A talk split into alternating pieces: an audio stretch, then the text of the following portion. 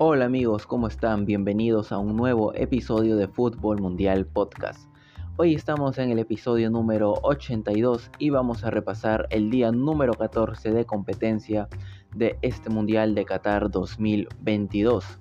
Hoy día finalmente arrancaron los octavos de final, ya comenzaron los mano a mano rumbo a la gran final en el que pues a un partido se va a definir quiénes son las selecciones que siguen avanzando en la competencia y quienes se regresan a pues, su país tras perder en estos partidos ya decisivos rumbo a conseguir el máximo trofeo mundialista. Hoy tuvimos los dos primeros partidos de octavos de final que enfrentó por un lado a Países Bajos contra la selección de Estados Unidos y más tarde jugaron Argentina contra Australia. Así que como siempre hacemos, vamos a repasar los encuentros del día de hoy en orden. Comenzando por el partido entre Países Bajos y Estados Unidos. Países Bajos que llegaba a esta instancia tras haber quedado primero de grupo junto con Qatar, Ecuador y Senegal con quienes había compartido el grupo y Países Bajos pues había logrado quedar primero invicto con 7 puntos. Y por otro lado Estados Unidos venía de clasificar en la última fecha tras vencer por la mínima a Irán, tras haber empatado sus dos anteriores encuentros en el grupo B contra Gales e Inglaterra. Bien, vamos a repasar las alineaciones. Países Bajos salió con un 3-4-3, aunque más era un 3-5-2 con clase un poco más suelto, o si quieren ver era un 3-4-1-2 con clase como enganche. Pero bueno, vamos a repasar el, equipo con el que salió Países Bajos para eh, este encuentro ante Estados Unidos. Noppert en el arco, línea de tres centrales con Timber y Nathan Ake como stoppers por derecha e izquierda respectivamente y Van Dijk pues como zaguero central. Luego en el medio campo estuvieron Dumfries y Blind como carrileros bien abiertos, De Ron y De Jong más en el medio, Klassen como dije como una especie de media punta, pero por ratos o casi todo el primer tiempo bajando hacia el medio para hacer un 3 contra 3 eh, versus el medio campo de Estados Unidos. Y arriba estuvieron Cody Gakpo y Memphis Depay como delanteros. Por su parte, Estados Unidos salió con un 4-3-3, con Turner en el arco, la línea de cuatro defensores con Riam y Zimmerman como centrales, Serginho Des y Robinson como laterales, en el mediocampo estuvieron Adams como pivote central, McKenny y Musa un poco más adelante. Y en el ataque estuvieron Pulisic por la banda izquierda, Wea por la derecha y Ferreira como eh, única referencia en el área. Bien, vamos al partido. Estados Unidos empezó mejor, empezó con la posesión del balón, manejando el partido. Eh, Países Bajos lo que hacía era tirarse un poco atrás y esperar algún contraataque. Y como les mencioné, eh, la táctica de Países Bajos, sobre todo en el primer tiempo, fue plantarle un 3 versus 3 al mediocampo de Estados Unidos, prácticamente una marca personal ahí a los tres mediocampistas de Estados Unidos que habían jugado muy bien en la fase de grupos y por eso pues Van Gaal decide hacer esta movida táctica para anular la generación de juego del equipo norteamericano. Iban eh, contra Adams, eh, de Ron contra Matt y Frankie de Jong era el encargado de eh, marcar a Musa para que Estados Unidos tuviera que abrir su juego por las bandas y no entrar tanto por el medio porque Pulisic también sabemos que si se tiraba un poco más al centro era muy peligroso. Así que Estados Unidos tenía que intentar por las bandas. Ya al minuto 3 hay justamente una jugada de peligro para Estados Unidos una segunda jugada de Matt que le, eh, termina pasando el balón por arriba. Pulisic queda mano a mano contra el portero eh, Noppert. Sin embargo, termina definiendo mal, un poco con la parte baja del pie, lo cual hace pues, que el balón se vaya eh, muy, no desviado porque va directamente a las manos del portero. Así que podríamos decir que patea bastante mal, por lo cual el portero Noppert atrapaba el balón con facilidad. Estados Unidos había empezado bien, sobre todo los primeros minutos, tenía el balón, tenía aproximaciones, sin embargo el primer gol iba a ser de Países Bajos al minuto 10. Países Bajos la primera llegada que tenía y pues marcaba el primer gol del partido con mucha más eficacia que Estados Unidos que ya había tenido, como les dije, la jugada esa de Pulisic al minuto 3. Una buena salida y jugada de toques por parte del equipo neerlandés se asoció muy bien en esa jugada, si pueden verlo el gol. Desde que se gesta eh, saliendo jugando, pues lo hacen bastante bien. Eh, termina con un centro de, Dumfries que viene por la derecha y fue el mejor del partido el día de hoy. Eh, Dumfries agarra un centro, bueno, es más que un centro, es un pase muy bueno hacia la parte de atrás del área de Estados Unidos. Cuando todos esperaban que el centro sea frontal, Dumfries la toca hacia atrás y Depay pues estaba totalmente solo, la defensa de Estados Unidos se había adelantado, como les dije, esperando que sea un centro más directo para que llegue un jugador de Países Bajos a cabecear y entonces eh, Memphis pues lo que hace es rematar de derecha, de primera, cruzada, imposible para el portero Turner y de esta manera Países Bajos la primera vez que Estados Unidos había dejado espacios, había adelantado todo su equipo, como lo había hecho todo el partido, pero se había descuidado atrás dejando espacios, pues Países Bajos lo aprovechó y de esta manera marcaba el 1-0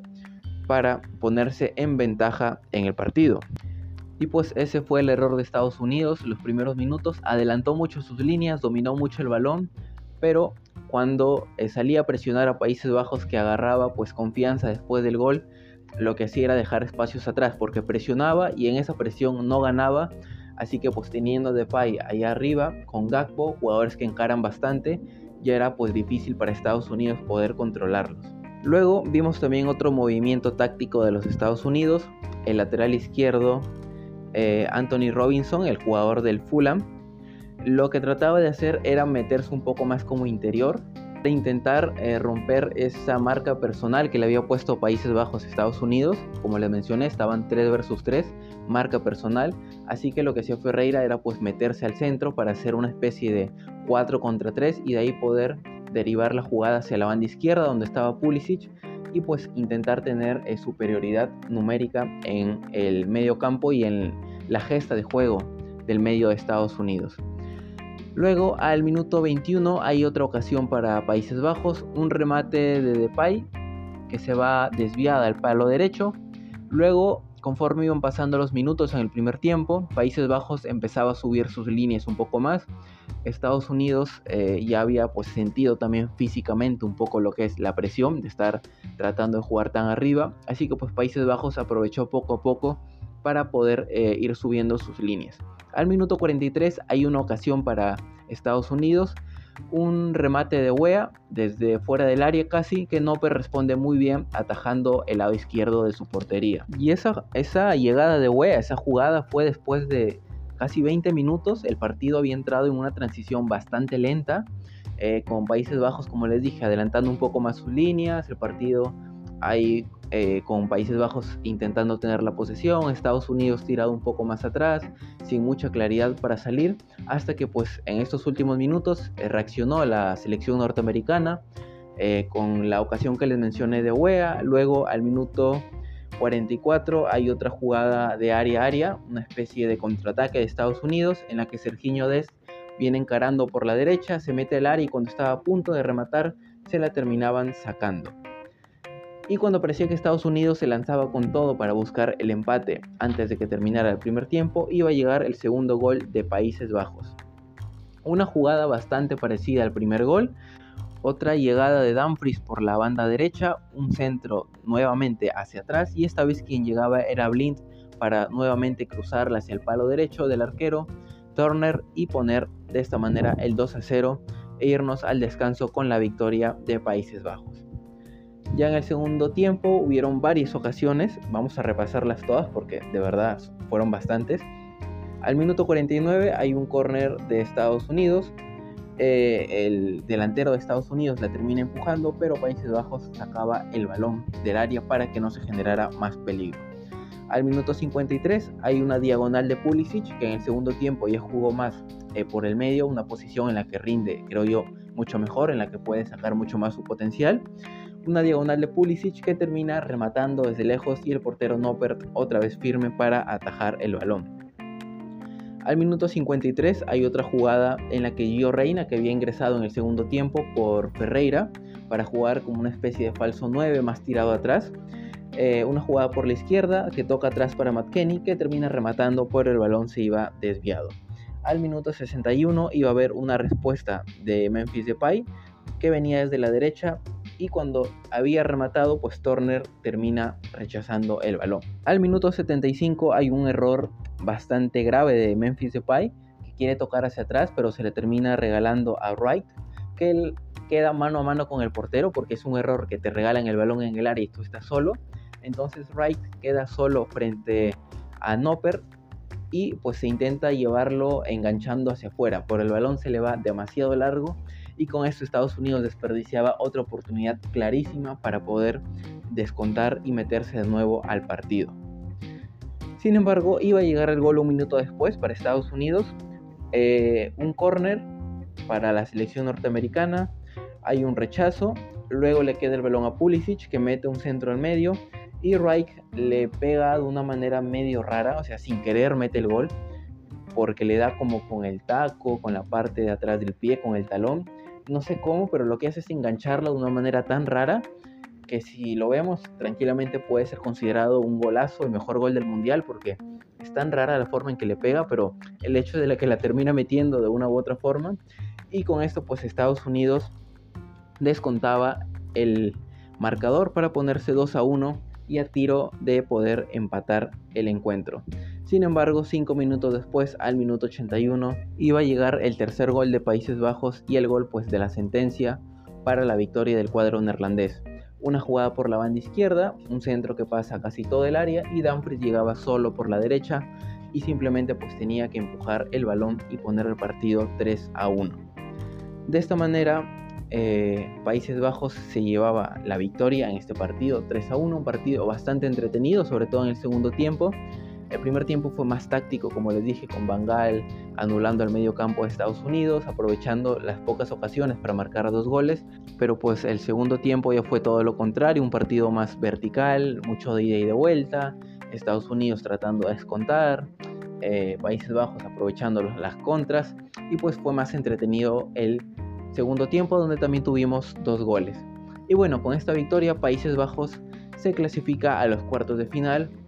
ya está entre los ocho mejores y en la próxima ronda se va a enfrentar a Argentina, que justamente jugó después enfrentándose a la selección de Australia, partido el cual vamos a repasar ahorita. Argentina llegaba a esta fase tras haber, bueno, debutado cayendo sorprendentemente contra Arabia Saudita. Luego se recuperó contra México en un partido que también sufrió mucho, sobre todo el primer tiempo. Y eh, en el tercer partido ya pues creo que fue el o ha sido de los mejores partidos de Argentina en este mundial contra Polonia, a quien derrotó por dos goles a cero. Por su parte, Australia venía de estar en un grupo muy difícil junto con Túnez, Francia y Dinamarca. Sin embargo, logró clasificarse tras eh, vencer tanto a Túnez como a Dinamarca porque cayó goleado en su debut, pero se recuperó para poder pues, clasificar a la siguiente ronda con dos victorias por 1 a 0. Vamos a repasar las alineaciones de este partido. Argentina salió con el Dibu Martínez en el arco, línea de cuatro defensores, con Molina y Acuña por las bandas como laterales, Romero y Otamendi como centrales, en el medio campo Enzo Fernández eh, como pivote, tratando de ayudar en la salida a los centrales, De Paul y McAllister un poco más adelantados, y en el ataque Julián Álvarez por la banda derecha, Papu Gómez por la izquierda y Lionel Messi pues como falso 9, un 4-3-3 para Argentina. Mientras que Australia salió con un clásico 4-4-2 con Ryan en el arco, los defensas fueron Behic, Rowler, Souter y Degenet,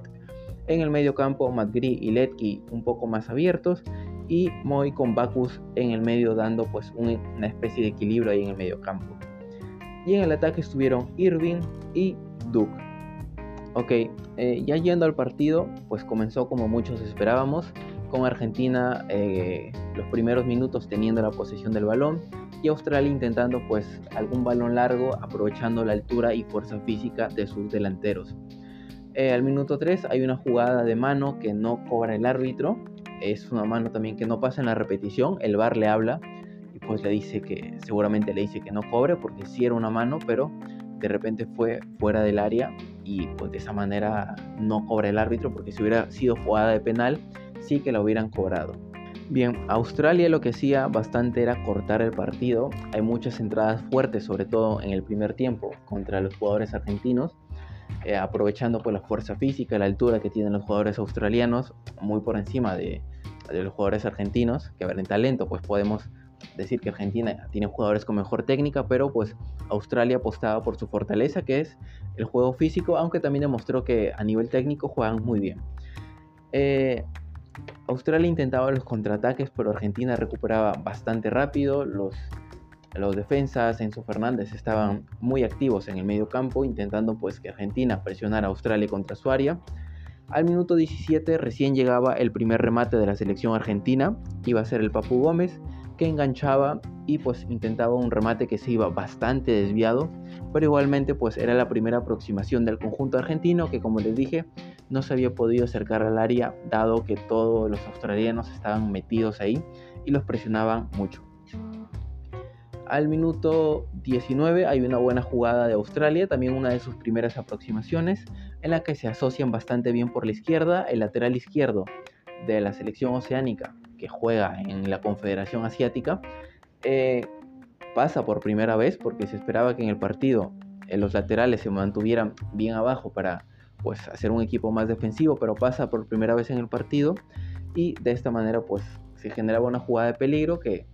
no fue peligro al 100%, pero Australia ya avisaba que también podía asociarse y generarle peligro a la selección sudamericana. Al minuto 20, más o menos 20-23, hay una posesión muy larga de Australia de balón en la que parecía que Argentina era el equipo que estaba defendiéndose Australia quien dominaba el partido porque de verdad hay varios toques, sale bien, intenta acercarse al arco argentino aunque sin mucho éxito, pero pues eh, Australia también demostraba que tenía eh, el control del balón si se lo proponía. Sin embargo, como les dije, el partido no tenía muchas ocasiones, estaba bastante táctico también por parte de Australia intentando anular a Argentina,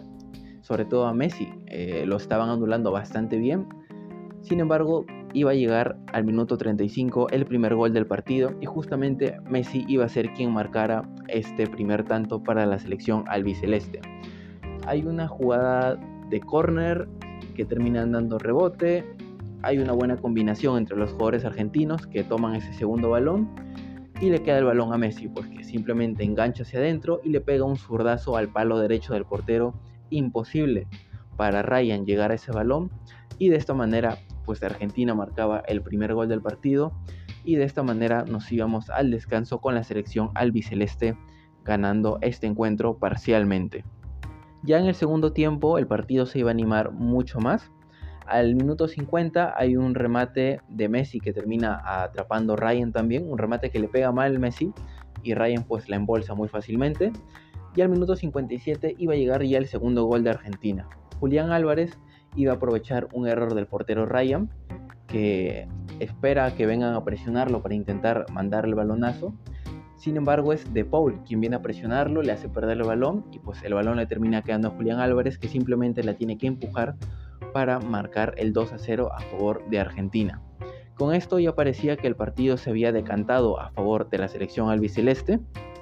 y pues eh, Argentina tomó bastante confianza ahí en el partido. Lo que hace también es cambiar a línea de 3 como había acabado sus partidos contra México y contra Polonia para intentar pues defenderse un poco más, tener control allá atrás e invitar a Australia que se acercara un poco más y tratar de eh, ya sentenciar el partido con el contraataque marcando el tercer gol. Al minuto 65 hay un jugadón de Messi que encara casi desde la media cancha y va, se le va uno, se le va dos, se le va tres y cuando ya iba a asociarse en, el área para poder rematar se la terminan sacando y si hubiera sido un gol hubiera sido un golazo de verdad porque nadie lo podía parar desde la media cancha. Eh, Australia lo que hacía era seguir con su apuesta de balones largos, intentar ganar arriba Argentina aprovechaba el contraataque, estuvo cerca varias veces de poder sentenciar el partido. Al minuto 75, de hecho, hay otra ocasión para el cuadro albiceleste, un balón eh, largo para Tagliafico que llegaba por la izquierda, sin embargo, termina eh, rematando totalmente desviado. Al minuto 77 iba a llegar el gol de Australia contra todo pronóstico. Goodwin mandaba un zurdazo que se terminaba desviando en Enzo Fernández el Divo Martínez se queda parado, pues porque el rebote lo termina descolocando y de esta manera Australia descontaba y el partido se ponía bien, bien, pero bien interesante. Eh, al minuto 81 hay una jugada desde la banda izquierda en la que Bejic, el lateral izquierdo de Australia, encara haciendo la diagonal, se lleva varios y cuando ya estaba en el área a punto de rematar mano a mano contra el Divo Martínez, aparece Lisandro Martínez y se la termina sacando. Los dos son Martínez, pero bueno, Lisandro Martínez, el defensa del United, y el Divo Martínez, el portero del, del Aston Villa. ¿no? Cuando ya estaba a punto de rematar, el jugador australiano eh, Lisandro Martínez se la termina sacando, se la termina tocando y Australia se lanzaba con todo por el empate y Argentina sí que lo terminó sufriendo, pues porque el cuadro oceánico salió con todo. El minuto 89 luego había un contraataque de Argentina eh, liderado por Messi que va por el centro, se la deja a Lautaro por la izquierda, pero el delantero del Inter termina rematando muy mal con la pierna derecha, el, el balón se va bastante desviado y Argentina pues perdía la oportunidad para sentenciar el partido.